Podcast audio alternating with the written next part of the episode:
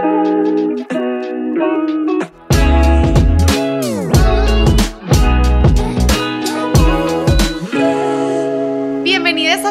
Una vez más a un capítulo de Vea Terapia. Eh, yo soy Natalia Molina, me da mucho gusto tenerte por acá. Si no me conoces, me vas a conocer acá.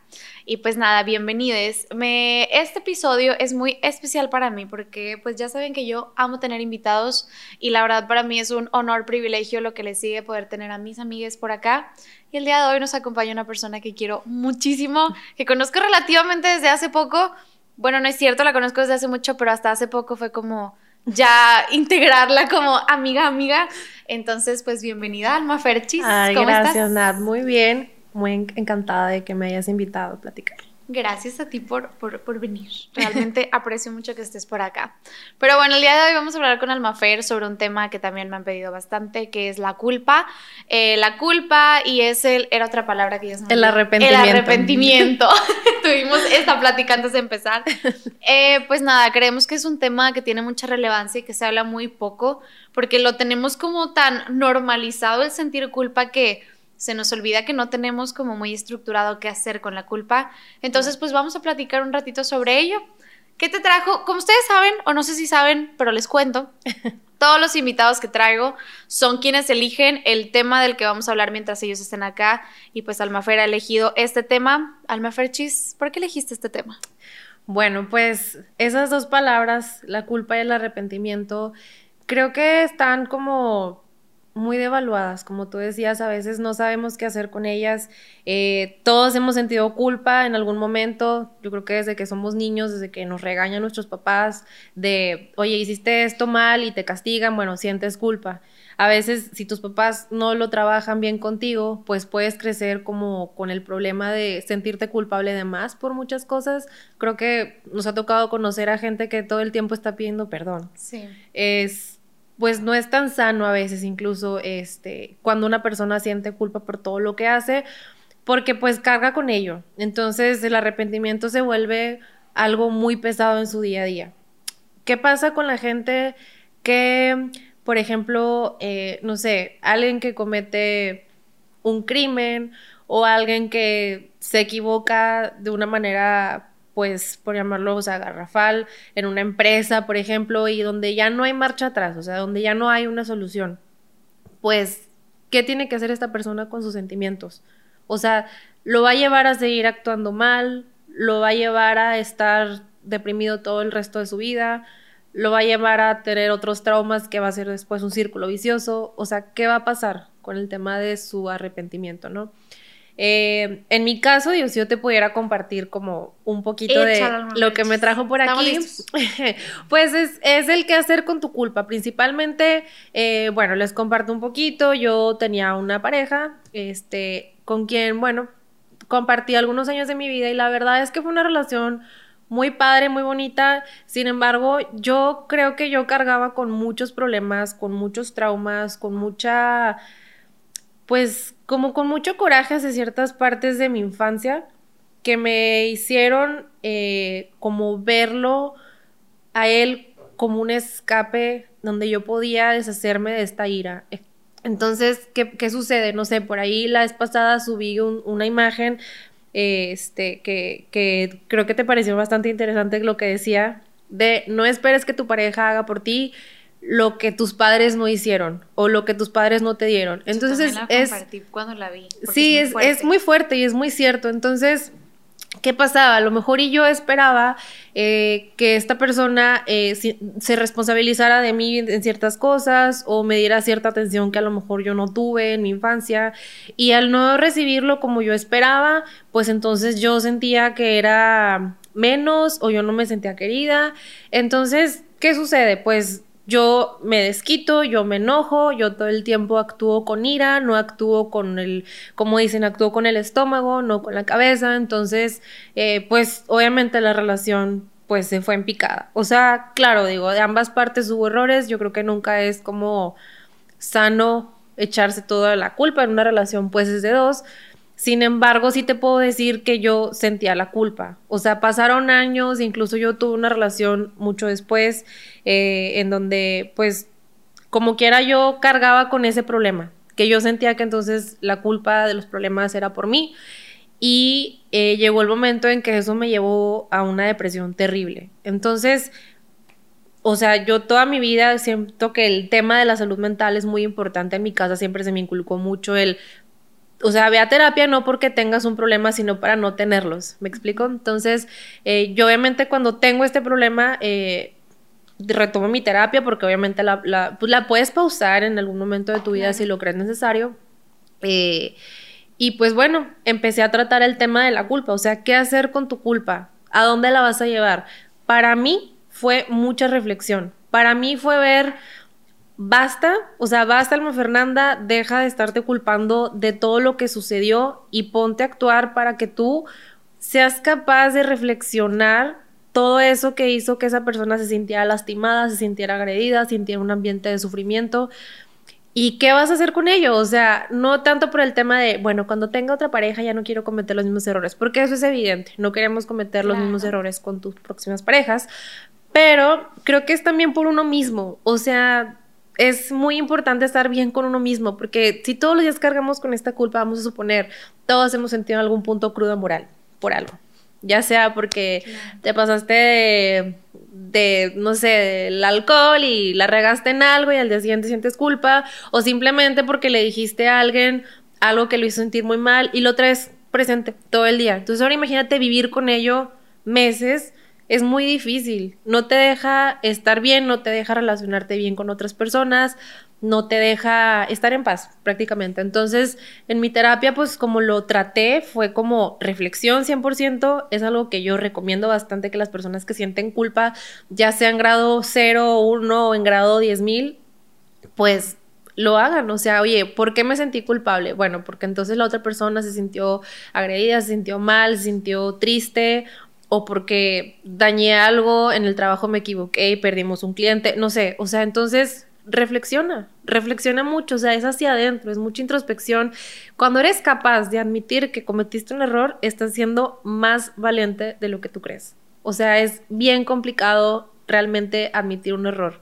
Es de valientes, se los digo no solo por experiencia, sino porque es muy difícil que la otra persona admita su culpa. Eso es un hecho. Entonces, el que admite la culpa ya está dando el paso uno. Ahora, ¿qué vas a hacer con ello? pues sí, arrepiéntete, pero nada más te tires al suelo y digas que estás arrepentido. Es, oye, pues si puedo enmendar mi error, lo voy a hacer. Si no, entonces me voy a arreglar yo por dentro. Porque también cuando tú dañas a alguien, tú también te rompes. Tú también te dañas, tú también te lastimas. Aunque no lo veas, tú también te estás, pues, haciendo daño prácticamente. Claro, ahí hay dos vertientes súper importantes que quiero trabajar un poco, porque esta estructura de la culpa, por ejemplo, desde el psicoanálisis, Freud lo habla de que están las tres estructuras, del ello, el yo y el super yo. El super yo es esta instancia que precisamente tiene, se le llama el principio de perfección. Ahí se instauran todo esto de sentir culpa, de las reglas, de la exigencia, y es creado usualmente por la figura materna y paterna o las figuras como de autoridad de la infancia. Y esto es como de cómo se constituye en la estructura mental según el psicoanálisis, bueno, según el psicoanálisis de Freud, evidentemente. Y hay un exponente del psicoanálisis que se llama François Dolto. Ella es una exponente francesa del psicoanálisis que habla de la infancia, de cómo se estructura este tema de la culpa. Ella tiene un tema que se llama los padres suficientemente buenos y hace en una parte de ello un énfasis al, bueno, ¿qué hacer cuando los hijos se equivocan? ¿Qué vamos a hacer? ¿Cómo, cómo vamos a manejar precisamente esa estructura con los hijos? Entonces, ella habla de los padres que, ok, el hijo comete un error, pero para poder estructurar adecuadamente esa psique del niño, hay que permitirle que lo repare porque la culpa solamente con esa estructura de dañe algo y ya se quebró para siempre, va a tronar al niño. Evidentemente se va a formar en una persecución de no tengo permitido cometer errores y mis errores no son perdonables y yo no merezco compasión. Entonces es bien delicado como este tema porque hay que dar siempre la pauta para reparar. Este ejemplo se lo pongo mucho a mis pacientes cuando es un, ok, ya hiciste esto, Y como tú dijiste ahorita, quizás hay algunos errores que realmente nos cuestan muy caros y a veces no podemos reparar directamente con la persona con la que sucedió el daño. Sin embargo, a veces ese reparar es muy personal. O sea, el reparar desde la compasión que no sea persecutorio por haber cometido ese error. Que no sea un, es que yo ya, o sea, quebré algo para siempre. Híjole, quizás se dañó algo de una forma muy severa o permanente inclusive, pero ¿cómo partimos desde ahí? Y ahí me parece bien importante porque hay personas también que nos es difícil permitir que se repare. O sea, vamos a verlo también la culpa desde quien está viviendo las cosas, desde la perspectiva de quien a quien lastimaron y tiene enfrente a alguien que está sintiendo esa culpa. Obviamente, pues, cada quien tiene esa parte de, pues yo decido si, si voy a aceptar tus disculpas o no, si voy a permitirte reparar o no, con los negociables y no negociables. O sea, si es negociable que reparemos y vamos a, estructurarlo, y los que no. Dentro de los que no, eh, pues obviamente es cuando se tiene que hacer una reparación muy interna, pero cuando sí la otra persona da pauta de, ok, cometiste este error, vamos a trabajar en ello. Hay una línea bien delgadita porque ahí se va a tratar de que la persona repare, pero no desde la culpa. Va a tener que reparar desde la convicción de que las cosas pueden ser mejores. Porque ¿qué pasa? Que tienden a sobrecompensar. Y te regaló todo, y un iPhone, y una MacBook, y un carro, y esto, y vamos a comprar y hacer. Y me tocó ver a mí una persona que eh, le fue infiel a, su novia, un chavo que le estaba haciendo infiel a su novia, y le estaba dando el sol y la luna a las estrellas y a la chava con la que le estaba haciendo infiel a, la otra persona, o sea, le decía, es que yo le voy a dar todo, porque eventualmente le voy a decir esto y para que ella vea que yo como quiera estoy dispuesto a darle mi vida. Y para mí fue como un, ok, entonces vas a sobrecompensar para que cuando lo confrontes no te pueda decir que no, porque ya hay demasiadas cosas comprometidas. Y eso es manipulación. Claro, fuerte. Es manipulación y es muy delicado ese tema. Claro, y ahí es donde te digo, ¿dónde está, hasta dónde se estructura la culpa? Porque también quien está siendo sobrecompensado a veces también está en una posición muy cómoda, en donde tienden a poder aprovecharse de que la otra persona siente culpa. Ah, claro, es manipulación. Y ahí está la manipulación del otro lado también. Entonces, siempre por eso digo, si vamos a reparar, no debe ser desde la culpa, debe de ser desde la convicción de que queremos mejorar la circunstancia, no manejándolo. Ajá. Claro. Estoy súper de acuerdo con eso. El perdón viene eh, obviamente del otro, porque pues en este caso si tú hiciste daño a alguien, pues lo que tú quieres es que te perdone para tú sentirte menos culpable y entonces no sentirte mal. Pero no vemos el otro, o sea, la otra cara de la moneda, el perdonarte a ti. Puede ser más difícil de lo que tú crees. Perdonarte a ti aunque la otra persona ya te haya perdonado, vamos a pintar un poquito ese escenario que tú me platicabas, pero de una manera distinta, no sé. La chava ya perdonó al chavo porque pues eh, le puso el cuerno, pero el chavo sigue arrepentido y el chavo no deja que la relación vuelva a avanzar o vuelva a sanar porque él sigue arrepentido y él no se ha perdonado, aunque la chava ya lo haya perdonado, él sigue eh, en esa postura de yo soy el culpable, yo estoy mal y cada cosa que sucede te regalo 10 mil flores. Claro, y todo. Y, yo todo para ti y, entonces yo soy el culpable y esta ahora es como que se voltea el papel de la víctima, ¿no? Es, es, es muy extraño y sería meternos en un tema totalmente distinto, el, el tema de... Eh, después de la manipulación. Sin embargo, pues sí, son cosas que son primas hermanas de, de la culpa, ¿no? De los errores y, este, pues creo que es muy importante saber tratar el perdón. O sea, cuando tú te perdonas a ti mismo, no quiere decir que hayas reparado el daño, porque no. O sea, si tú, vamos a suponer, conocí un caso de una muchacha que atropelló a una señora, obviamente sin querer, y, Nos fuimos de cero a sí, claro. Atropelló un samaritano. un samaritano. No, no, por poner una situación muy distinta A, una infidelidad, a un tema de pareja. Este, vamos a, decir, pues sí, obviamente no tenía la intención de hacerlo, pero imagínate, pues, la culpa, ¿no? Entonces, es, ya no puedo reparar ese daño, pero entonces, ¿qué voy a hacer conmigo? O sea, ¿qué voy a, qué tengo que sanar por dentro? No es un error que yo tenga que reparar, pero es un proceso no es parecido al duelo, pero es también por etapas, o sea, es aceptarlo, perdonarte, ver que ya no puedes solucionarlo, entonces como totalmente aceptarlo, o sea, desde el punto de vista que tú lo quieras ver. Eh, no sé, vamos a suponer eh, una persona que lo platicaba hace un momento con alguien de cometió un crimen, ¿sí? Eh, una persona que está en la cárcel. O una persona, eh, no sé, con alguna patología que lo haga actuar mal, que lastime a otros. También tiene sus momentos de lucidez esta persona. También es capaz de sentir arrepentimiento. También ha sentido culpa no nos ponemos a pensar muchas veces, claro que por el tema de apoyar a la víctima, pero no nos ponemos a pensar muchas veces en qué está sintiendo el agresor. Porque a lo mejor el agresor fue un niño maltratado, violado, que creció en un ambiente muy difícil, que su papá era un sicario, entonces cuando él crece, él se dedica a matar. Claro que sus errores pues son espantosos, pero ¿qué hay detrás de él? ¿Sabes? ¿Qué es lo que siente? ¿Qué es lo que, él puede sanar o no puede sanar? O él puede sentirse culpable o no se puede sentir culpable. Lo decíamos hace un momento, a lo mejor una persona que no es capaz de sentir culpa por hacer daño a otros ya es algo totalmente distinto. Es una, es una persona con una patología muy, pues muy fuerte, un sociópata como tal.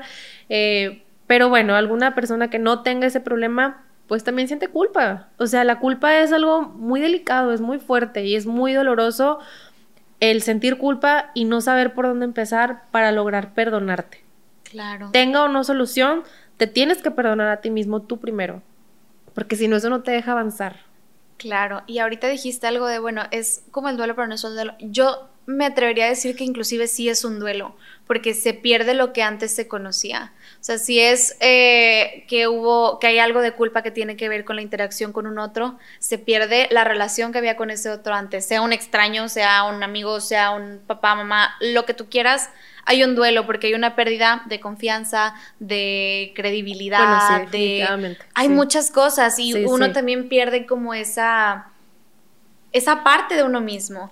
Y también, o sea, si nos metemos, por ejemplo, ahora al lado de la culpa, en donde cada quien somos responsables de hacer, o sea, somos, hay una frase que dice, somos lo que hacemos con lo que hicieron de nosotros.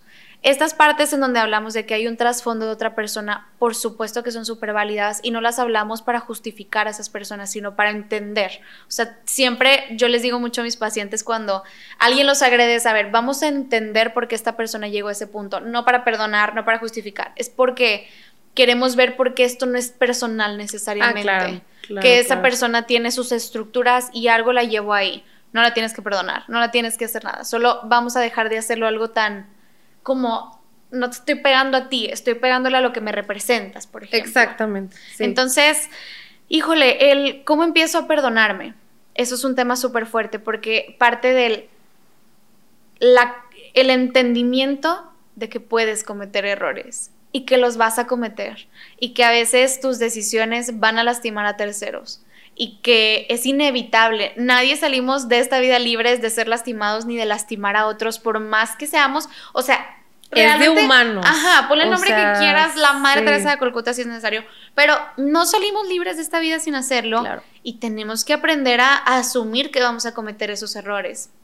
Y no pasa nada. Y no pasa nada sentir culpa, pero ¿qué vamos a hacer con ello? Eso es lo más importante. ¿A dónde te va a llevar? O sea, el cometer errores también es parte de lo que te hace tener una reflexión, es parte de lo que te hace crecer. O sea, inclusive en una relación, o sea, se equivocaron porque yo lo lastimé a él o él me lastimó a mí y entonces ahora te platico qué fue lo que me dolió, me platicas qué fue lo que te dolió, intentamos resolverlo y lo sanamos. O sea, si no hubiera sucedido ese pequeño error, ese detalle, no sabríamos como qué hacer para mejorar. No podríamos ser mejores en muchos aspectos de la vida. Así es. Ahorita también dijiste algo bien clave que es esto de, bueno, la culpa ya la siento, pero me voy a tirar de que no, es que siento mucha culpa porque no sé qué. Ok, pero ¿qué vas a hacer? No, es que estoy muy culpable, pero culpa, o sea. ¿Qué vas a hacer? Ya, e, eso también nos habla mucho de, de tanto la calidad de persona con la que estás, como los recursos emocionales que tienes, como el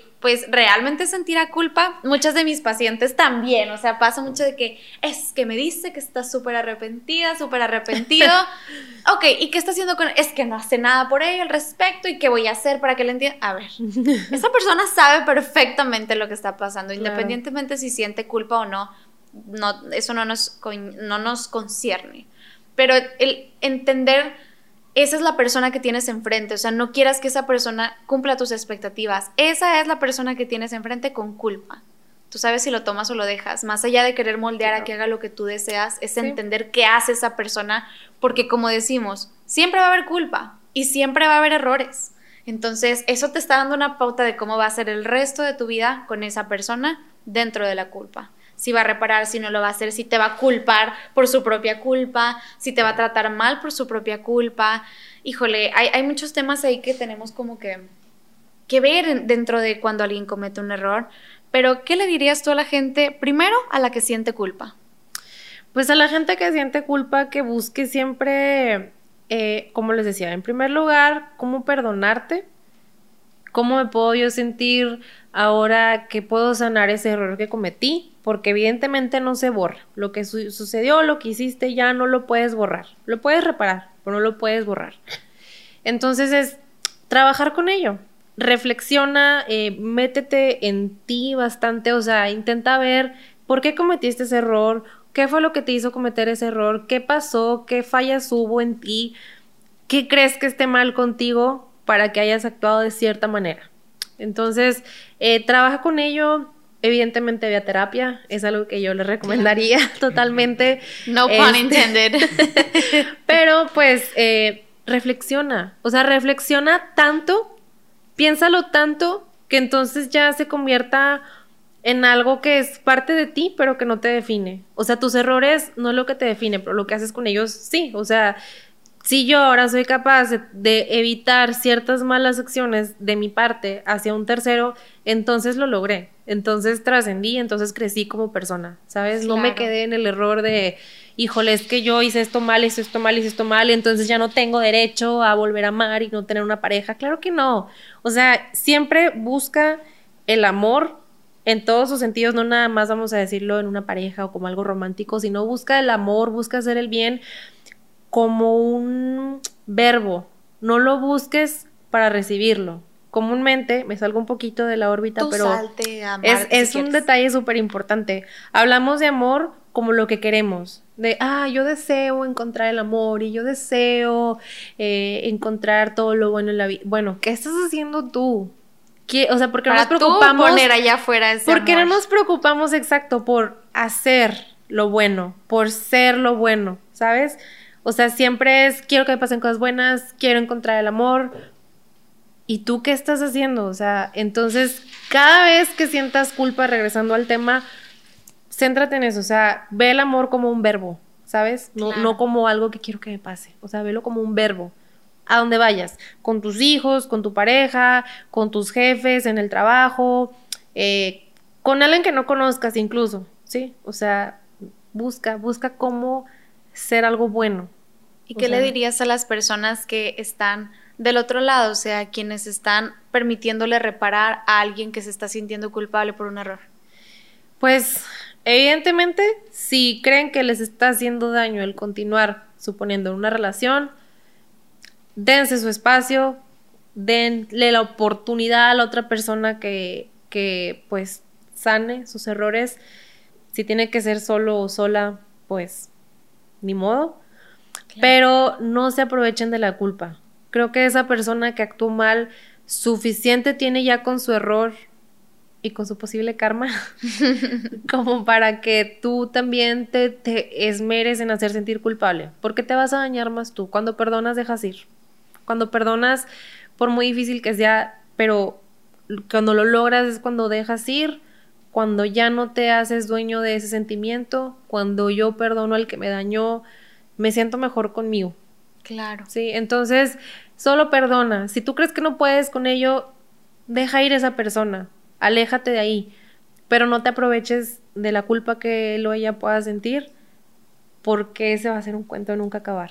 Así es, qué valioso todo lo que nos has dicho, Lomafer. Realmente me, me movió mucho esta plática y me parece bastante valiosa. Qué emoción que todos lo puedan escuchar. Espero que esto también brinde como ese espacio a los demás para pues hacer como ese acknowledgement de la culpa propia, de qué hacer con ella y de qué hacer cuando la tenemos enfrente. Entonces, ¿dónde te pueden encontrar, Alma Ferchis? La gente que quiere Pues- leer lo que tuiteas, lo que haces. La verdad, solo tuiteo mugrero.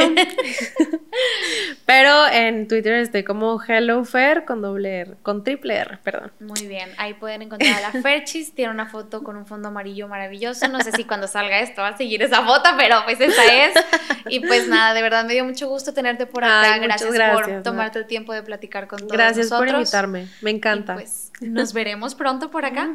Sí, claro que sí, vayan a terapia todos, por favor, es muy importante. Muy bien, muchas gracias a todos por estar por acá. Yo soy Natalia Molina, me encuentran como arroba Natalia Molina en todas mis redes y nos vemos en el próximo capítulo de Terapia. Y corté. Cool.